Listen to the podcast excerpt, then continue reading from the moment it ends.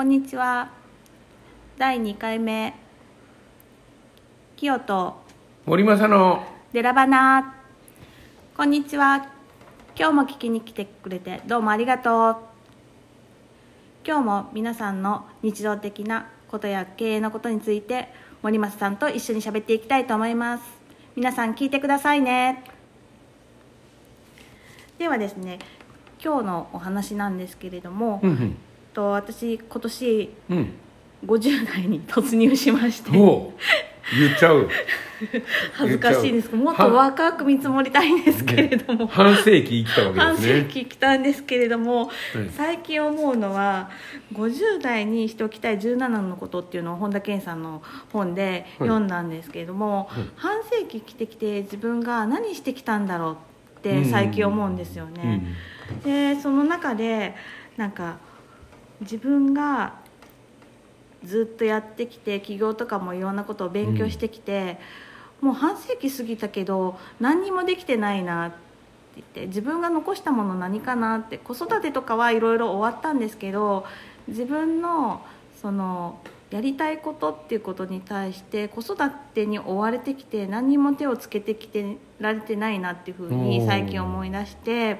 人のために生きてきちゃったんだね。そうですね、うん。自分のために生きるってことが全然できてなくてでコロナになってからなかなか外に出れなくっていろんな経営の勉強だったりとかコミュニティに入ったりとかして人につながるってことをしてきたんですけど実際つながって勉強するだけで何にも自分にはまだ結果としてできてないなっていうふうに最近感じてるんですけどその中で思ったのはと自分の生活だけに追われてきて自分のためにお金を貯めてくるのを忘れたなみたいな感じでうん。これからどうしようみたいな感じで思うことが最近多くてお金って何なのかなっていうふうに思ったりその経営者の会社の方がいろいろ経営していく中でそのお金の管理だったりとどうやって会社を経営していくっていうのを最近いろいろ考えるようになって勉強になってどういうなどういう仕組みになってるのかなとか経営者さんの考え方ってどうなのかなって最近思うように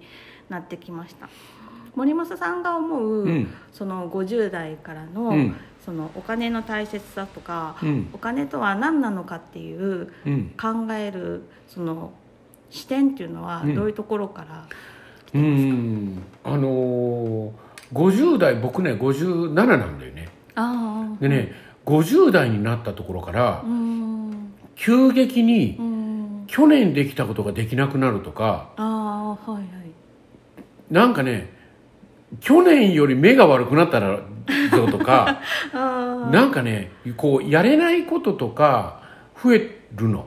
すごく。自分でびっくりするぐらいあのでそれね病院でねあの先生に言ったことがあるの。あーもうなんか急激に年食った感じがしてうーん。あの困ったもんですけどってこの先こんな風ですかって言ったら って言ったらそれが50代でえー。60代になると落ち着くんだって言われたあそうなんですか50代ってなんか変換期みたいな。そうだから50代に急激そうそう急激にやれないことができてきてこう老人に向かっていくみたいな。ドキみたいな。今からだぞ。うんっていう感じなんだよね。となるとこうなんていうかな60代以降が、うんえー今までやっていたような肉体労働みたいな、まあ肉体労働って別にほら別にあのほら重いものを持って、あの建築現場を歩くとかそういう意味じゃなくて、例えば立ちっぱなしだったりとか、そのあらゆる人がそのあの労働時間っていうもの、例えば月金でフルに働いていたり、それが困難になってくるっていうのがわかる。早くも？最近わかります。早く。もちょっときついかなって思い始めた。っていうのがうん。今度60代だなっていう感じがするわけよ。でね。っていうのともう一つね、うん。もう一つ時代に対応できなくなっていく。あー。自分が。うん、自分が。なんか新しいことにあの、うんなかなかうん、できあのやれなくなってくるっていうかそうだよね。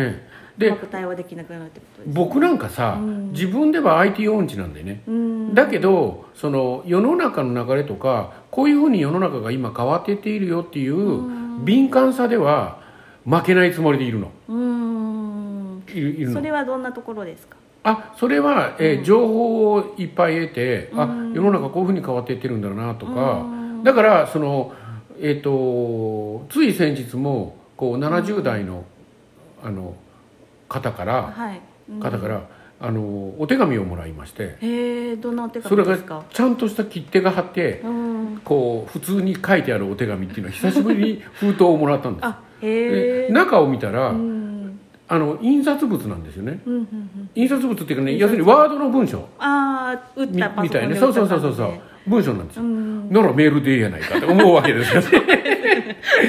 メールでも LINE でもええやないかそれだったらって。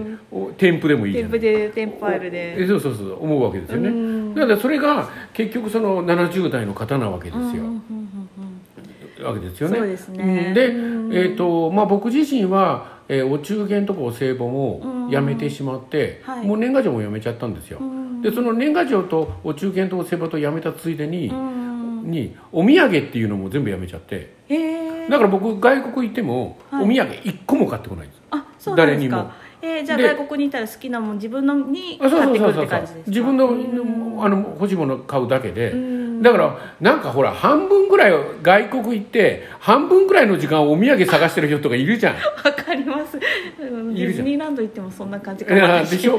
でしょ？それ全部ねアマゾンで買えるの。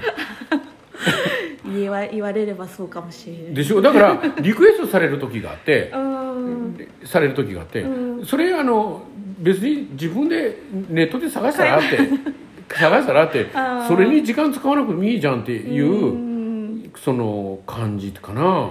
だからそういうところなんかは、うん。その僕はその新しいところにいる気でいるの。自分が。うんいるの。